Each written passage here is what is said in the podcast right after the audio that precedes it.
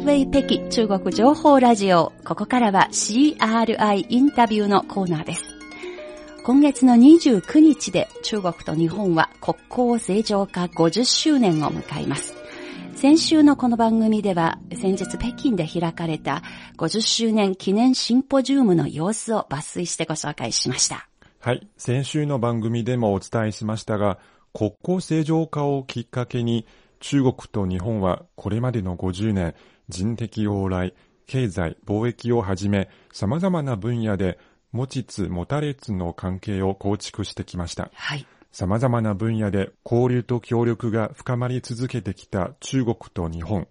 中でも経済貿易関係がずっと両国関係のバラスト、あるいは安定装置と言われてきました。はい。一方、ここ数年、とりわけ今年に入ってから、今年で3年目に入ったパンデミックの影響に、世界情勢、地域情勢の影響が相まって、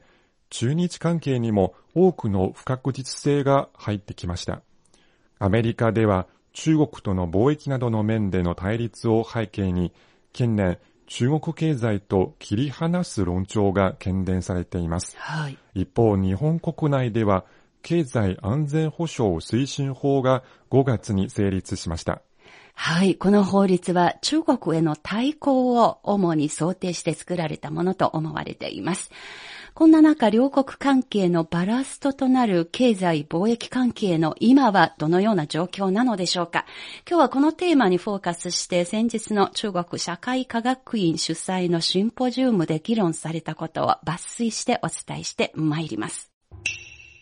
まずは双方のパネラーから一番よく指摘した内容は、東京大学の川島新教授の次の発言に濃縮されています。協力についてはやはり進化、深まってくる部分がとても大きくて、私も皆さんがおっしゃるようにですね、日中間の経済がデカップリングするっていうのは考えにくいと思ってます。特定の何かについては何かあるかもしれませんけれども、トータルで見た場合は考えられない。というふうに私は思っているところでありますし、まだまだ様々な協力というのは経済を中心に十分にあるだろうと思っているところであります。ということで結論から紹介しますと、その日は中日双方の学者からいずれも中国と日本の間では経済貿易の切り離しは起きていないし、将来を眺めても起こる可能性は低いという結論でした。はいなぜそのような結論をつけることができるのでしょうか元アジア開発銀行研究所所長、東京大学名誉教授の河合正宏さんは、海外直接投資の収益率の面から次のように分析しました。河合教授です。非常に興味深い点ですが、日本は中国への直接投資から非常に大きな収益を得ています。米国からの直接投資の収益が一番大きいわけですけれど、それについて中国からの直接投資の収益が大きいと。その後 ASEAN、EU 等が続きます。まあ、あの、日本経済は、え、貿易収支赤字ですけれども、投資収益が非常にプラスで、え、それが、え、経常収支を支えているという構図に構図になっていますけれども、その中で、え、中国は非常に重要な役割を果たしている。で、右をの図を見ていただきますと、収益率を計算したものです。この収益率によりますと、中国への直接投資の収益率が日本にとって一番最大です。16%程度になっています。えー、全世界への平均は7%程度ですが、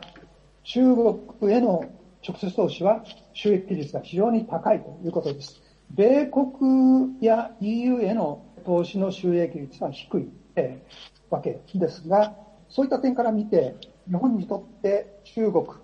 いうのは非常に重要であると。日本の企業にとって投資をする先、そして輸出をする先、そして輸入をする相手国として非常に重要であるということ日本の海外投資からの収益は残高ではアメリカが一番多い。しかし収益率では中国が一番高い。これこそが日本企業にとっての中国の魅力であり、また双方の相互依存関係が成り立つ基本的な構造ですという河合さんのご指摘、本当に聞いてて目から鱗でした。はい。さて、貿易投資の面から見る中日双方の50年間の変化はどのようなものなのでしょうか。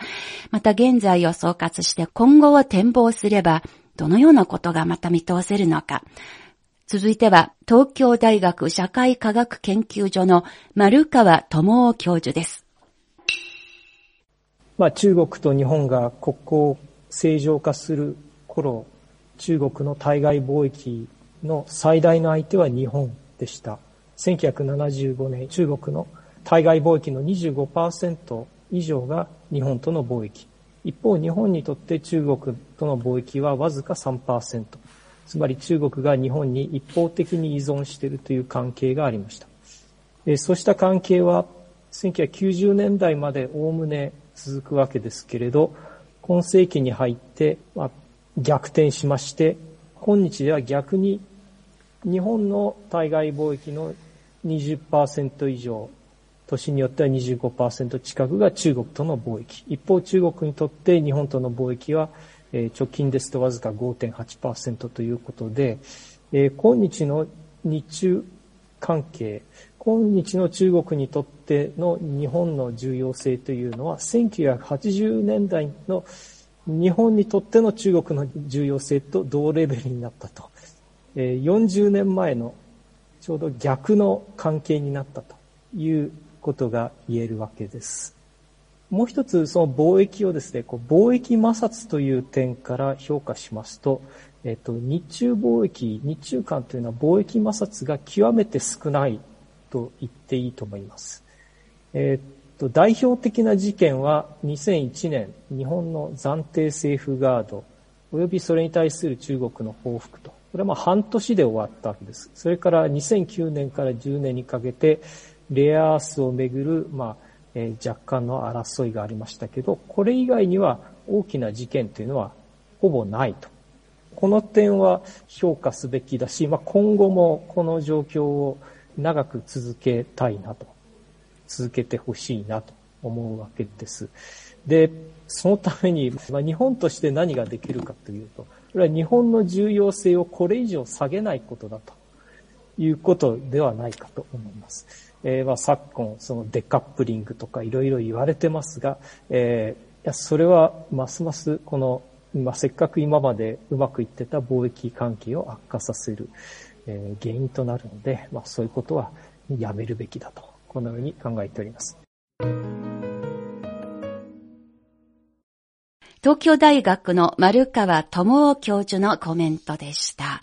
中日の間には実は貿易摩擦が極めて少ない。そして相手があっての関係ですので、日本としてできることは、中国にとっての日本の重要性をこれ以上下げないようにする。このように指摘されました。これ本当に、あの、一部で聞こえるデカップリング論に対しての丸川教授の危機感が滲み出ている切実な声だなというふうに私が聞いてそう感じました。はい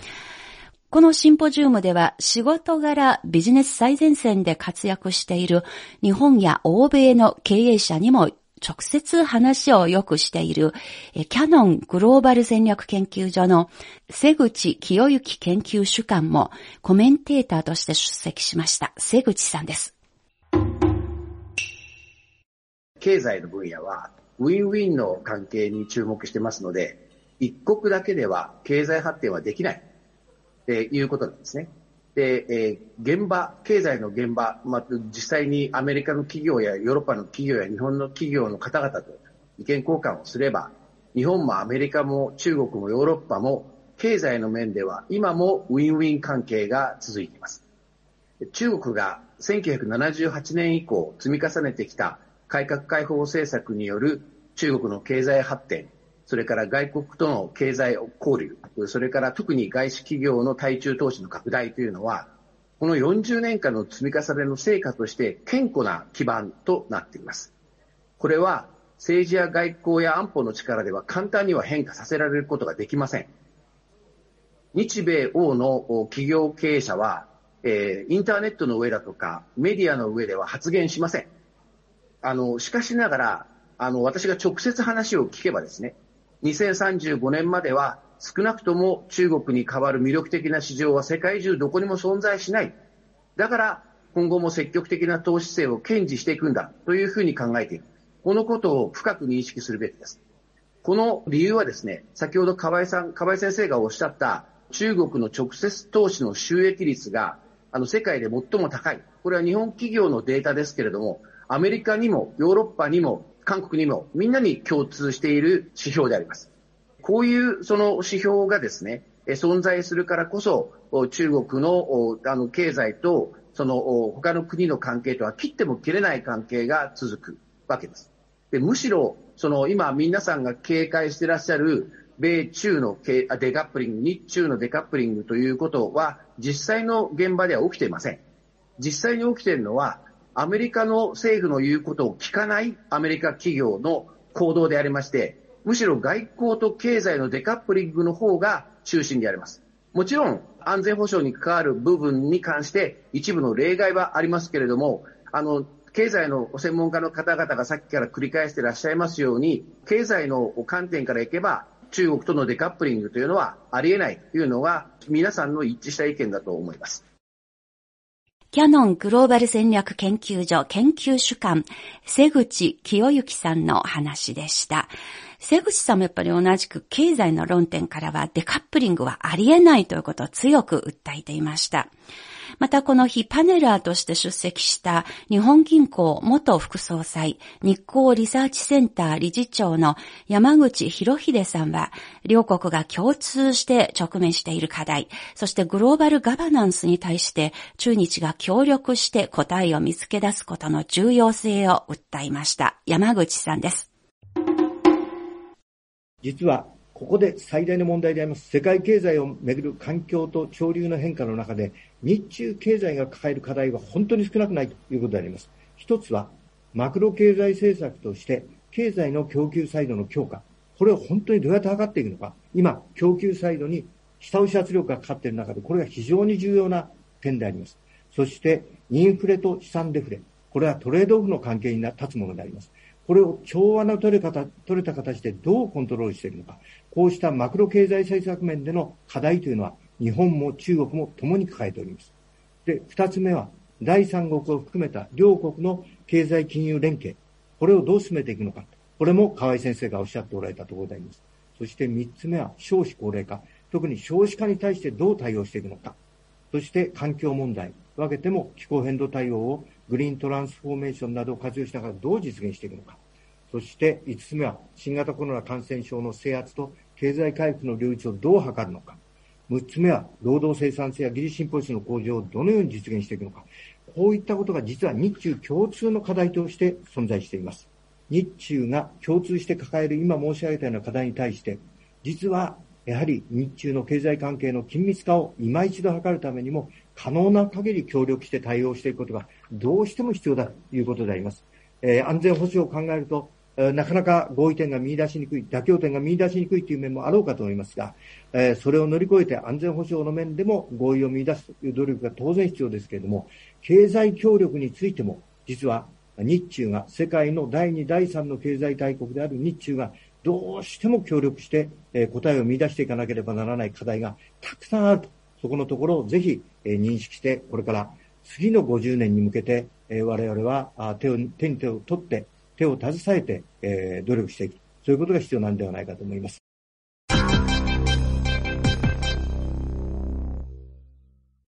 CRI インタビュー、中日国交正常化から50年、中国と日本の学者たちが両国の経済貿易関係の現状について考えていることをお伝えしています。日本銀行元副総裁、日光リサーチセンター理事長の山口博秀さんのお話でした。はい。今の中日関係は単なる二国間関係ではなく、地球的課題にどう手を携えて対応し、そうした協力によって知恵と貢献をすることこそ、中日が背負うべき責任でもあるというメッセージを読み取れました。はい、そうですね。この日、中国側の出席者も同じく、両国の経済貿易関係は今もしっかりと機能しており、デカップリングは考えられないという意見を相次いで出されました。まあ、例えば、開会式に出席した劉延東元副総理は、え次のような発言をされました。デカップリング論は経済法則にも合わなければ、両国の利益に反し、地域の共同発展にも不利であると指摘して、総循環、まあ、国内の大循環と国際とのその、まあ、経済連携という小循環ですね。総循環という新たな経済構造を目指す中国と、今は成長分配の好循環を掲げている日本との間には、新たな経済協力のチャンスがあるということを明確に示しました。はい、また、中国社会科学院世界経済と政治研究所の張右園所長と、表以降研究員はこの日、この50年の中日の交流と協力は世界規模で見ても稀な広さと深さだ。両国はすでに持ちつ持たれつの発展共同体になっていると指摘しました。その上で中日協力を悲観視する一部の論調に触れながら中日の経済貿易協力の土台は依然として盤石のままであり、大きなポテンシャルがある。これは両国経済界の共通した認識である。今後も協力ウィンウィンの旗印を高く掲げ、新たな成長点を育み続け、質と量から協力を高めて共通利益のパイを大きくしていく努力が求められていると、大変明るい見通しを示していました。はい、えまた、中国現代国際関係研究院日本研究所副所長の高慶平さんも経済貿易関係をめぐってコメンテーターとして出席しました。古さんは、一時よく耳にした政令経熱、政治が冷たいんですが経済が熱いという政令経熱にフォーカスして、中国の日本との貿易の伸び率は数年前から他の国と比べてまあ、すでにこの伸び率が鈍化してきた傾向が見られ、政治的要素は経済協力に陰りを落としている。さもなければ、えー、中日両国の貿易は、中国経済の成長のスピードと匹敵できるほどの成長率が期待できたかもしれないというような指摘もしました。はいそして、中国中日大使館の高原油大使から次のような意見が述べられました。当前围绕中日合作悲观論調有所增多。今、中日協力をめぐり、悲観的な論調がいくらか増えています。中日協力がボトルネックの時期に入り、中日は構造的相互補完から同質的競争のライバルに変わったという考えや、経済協力を政治的安全保障上の利益に譲るべきだという主張もあります。しかし両国経済界の共通した態度は、中日経済貿易協力のファンダメンタルズは依然として健康であり、発展のポテンシャルは依然として高く、未来の協力に依然として自信を持っています。双方に協力ウィンウィンの旗印を高く掲げ、新たな成長点を絶えず育成、構築し、協力の質とレベルを高め、共通利益のパイを引き続き拡大してほしい。勝ち負けばかりを意識する競争の論理で両国の経済貿易協力を定義するのではなく、人為的な障害物を作り出すことに断固反対すべきだと思います。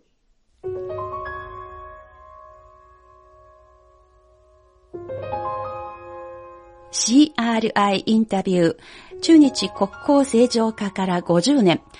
中日貿易関係の現状について、先日中国社会科学院が主催したシンポジウムで議論されたことを抜粋してお伝えしてまいりました。この放送をお聞きになっている皆さん、中日国交正常化50周年に対して皆さんの方でどのような気づきがあり、どのような思い出があるのか、また私たちのこの番組をお聞きになってのご意見ご感想などをぜひメールやお便りにてお聞かせください。たくさんの皆さんからの声が届くことをお待ちしております。はい。今週の CRI インタビューでした。